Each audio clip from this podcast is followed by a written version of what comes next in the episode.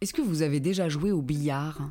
L'une des actions que l'on peut faire au billard, c'est toucher deux boules d'un coup. Ça s'appelle un carambolage.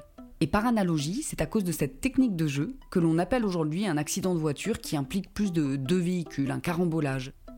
Les jeux ont inspiré d'autres mots de la langue française, comme le mot hasard. On pense que le mot hasard vient de l'arabe tsar, qui désignait en fait un jeu de dés et qui a fini par désigner, de manière générale, l'aléatoire, la chance ou la malchance. En anglais, il a pris un sens un petit peu différent.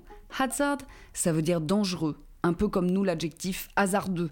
On le tente mais on le sent quand même pas ouf, à tous les coups ça marche pas. L'arabe est une source très importante de mots pour la langue française, comme le mot abricot, chiffre, zéro, alambic, guitare, jasmin. Il y a algorithme aussi. Vous l'écrivez comment algorithme? Avec un Y?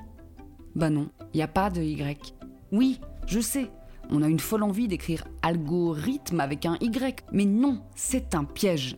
Le mot algorithme vient en fait du nom du mathématicien perse Al-Khwarizmi. La transcription de son nom n'était faite que par le son, c'est ce qu'on appelle une transcription phonétique, et en cours de route, on a fait le lien avec le mot grec arithmos, qui signifie le nombre, donc avec juste un i, alors que le mot rythme avec un y en musique ou en sport, il vient du grec ancien, oui, mais d'un autre mot, du mot routmos, avec un U en grec.